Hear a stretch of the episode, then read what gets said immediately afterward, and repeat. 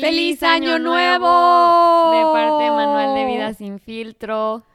Le estamos dando bienvenida no solo a un año, pero a una década. Hay que sonar dramáticos. Sí, se acabaron 10 años. Vienen los próximos. No estamos haciendo cualquier bienvenida. Seamos muy conscientes de eso. Hagamos algo especial. Y por eso es que además nos sentimos súper honradas de que nos tocó precisamente en martes, el 31 de diciembre, para poder sacar este podcast y, de que nos hagan el honor de acompañarnos.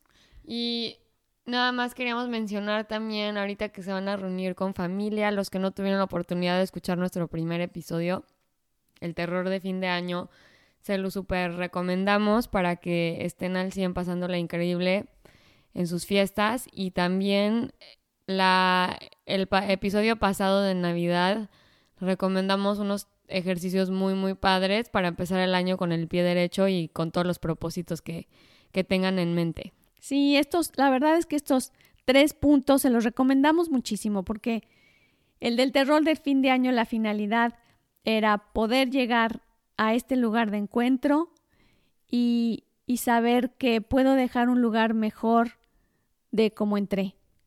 No importa, una pequeña reflexión nos hace platicar 10 minutos con el abuelo que nadie se sienta, darme a conocer, que alguien sepa qué me gusta, qué no me gusta, em, en fin, hacer un encuentro diferente de lo que comúnmente por las prisas y, y, y, y todo lo que conlleva esta fiesta, lo doy por hecho, ¿no? Y no alimento un poquito más.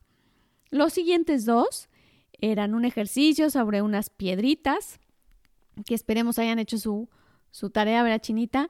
Y en estas, en cada una de estas piedritas se pone y se, digamos que se ofrenda a los momentos de gozo, a estos pequeños momentos de la vida diaria en los que de verdad siento gozo y mi cuerpo siente el gozo. Y el último, nada más estamos haciendo el pequeño resumen, era hacer una cartulina con, con estas fotos que representan lo que yo quiero, qué es lo que verdaderamente quiero.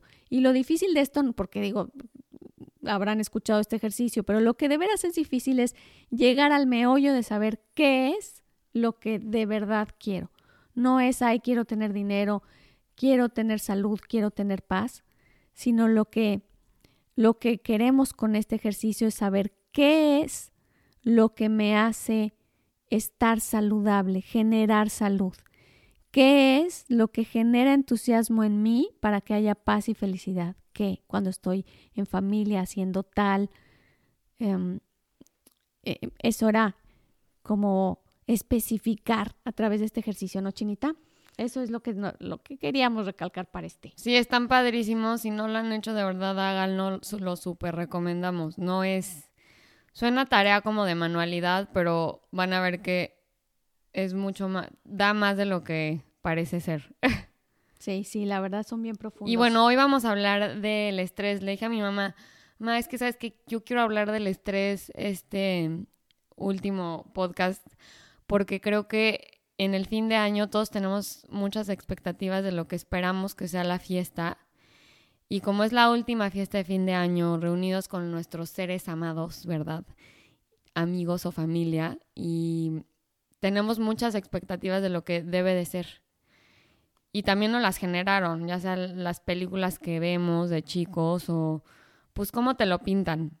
Y eso genera mucho estrés porque es, tiene que salir tal cual como te lo imaginas. Y si no, no te gusta. Y si tu situación a lo mejor cuando llegas ahí resulta que no es la perfecta porque acabas de tronar con el novio o porque el trabajo va pésimo o por cualquier circunstancia de la vida, entonces como que se acentúa el malestar del fracaso de hijo, todo mundo feliz, todo mundo abrazándose y yo aquí sola o yo aquí sin dinero, nosotros con estas broncas de, de salud o de dinero, se acentúa en esas Sí, como que todo lo que sientes se multiplica como por 10, yo creo. Sí. O sea, si estás, si te sientes como perro porque te cortó el novio o porque te divorciaste o lo que sea, no te vas a sentir como perro, te vas a sentir como perro atropellado. Sí, sí, es muy te sientes muy, muy contenta porque te acaban de promover en el trabajo, bueno, o sea, vas a estar como en éxtasis de felicidad, celebrando hasta el último Que así momento, sea, eso estaría hermoso. Esperemos que así sea para todos. Exactamente. Y la idea de esto es, mientras hablamos del estrés, eh, lo que queríamos recalcarles es, obviamente, vamos al doctor o vamos a consultas y vamos a, a, a decirles pues, que tengo este dolor de cabeza o tengo esta gastritis y el médico comúnmente en diciembre, porque resulta que con esto precisamente del estrés esto se acentúa y el achaque también está muy presente, eh, el médico nos va a dar el tratamiento, nos va a dar el medicamento específicamente para la migraña, específicamente para la gastritis.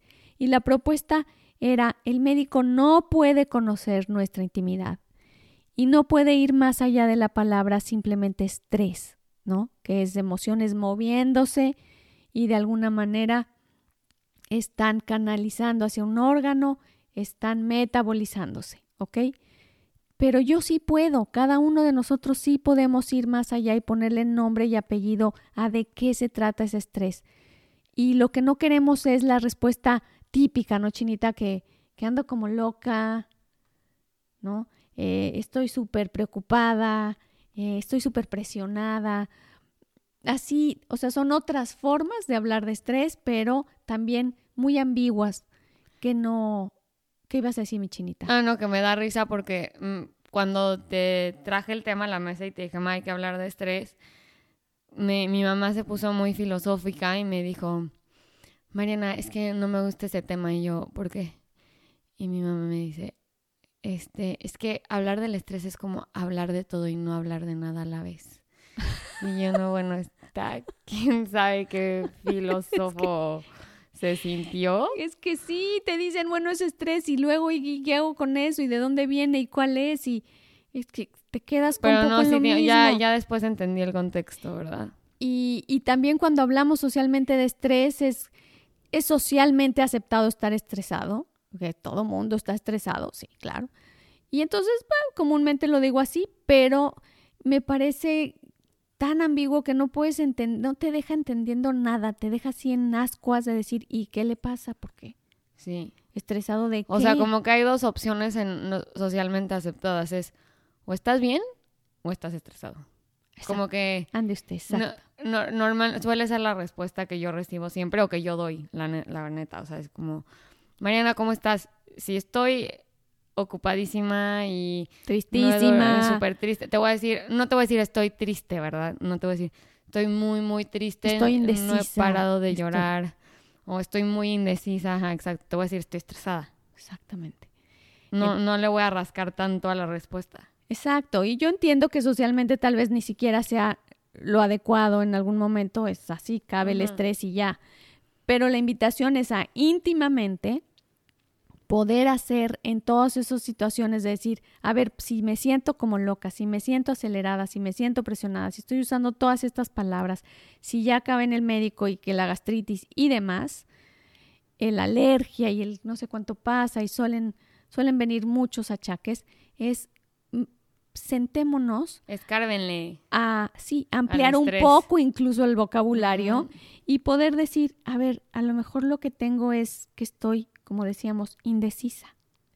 O a lo mejor lo que tengo es que estoy muy intolerante respecto al tema de dinero porque cuando, o sea, cuando cuando puedo ampliar y usar otras ideas, di- perdón, otras palabras, se me va aclarando mentalmente la situación de qué me está pasando. Y además cuando sabes, o sea, es paso uno, paso dos, ya sabes, cuando de verdad te tomaste el tiempo de ver cuál es la emoción de fondo, que en realidad no es el estrés, el, el estrés es una palabra muy vaga.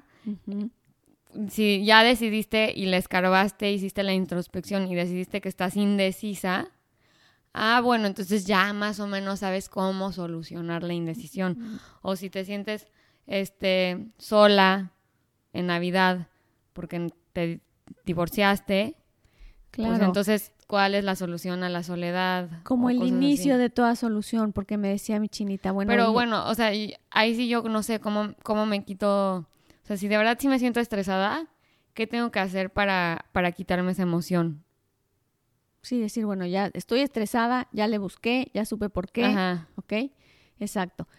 Como todo, cuando yo me doy cuenta, ahí hago más del 50% del trabajo. O sea, yo poder caer en cuenta y decir, ah, ok, lo que tengo es que tengo miedo de que vaya a ser yo la única que eh, no, no haya cocinado, las demás van a cocinar y a mí me da miedo que me voy a ir y me van a estar chismeando otra vez y me van a hablar de mí. En fin, hacer la historia completa.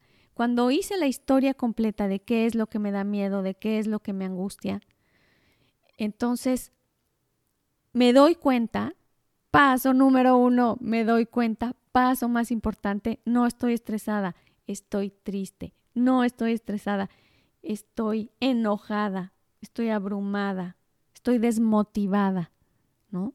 No me siento apreciada, no me voltean a ver. Tantas cosas que pudieran ser y que podemos ser específicos. Cuando ya me di un cuenta. Bajo autoestima puede ser una muy fuerte.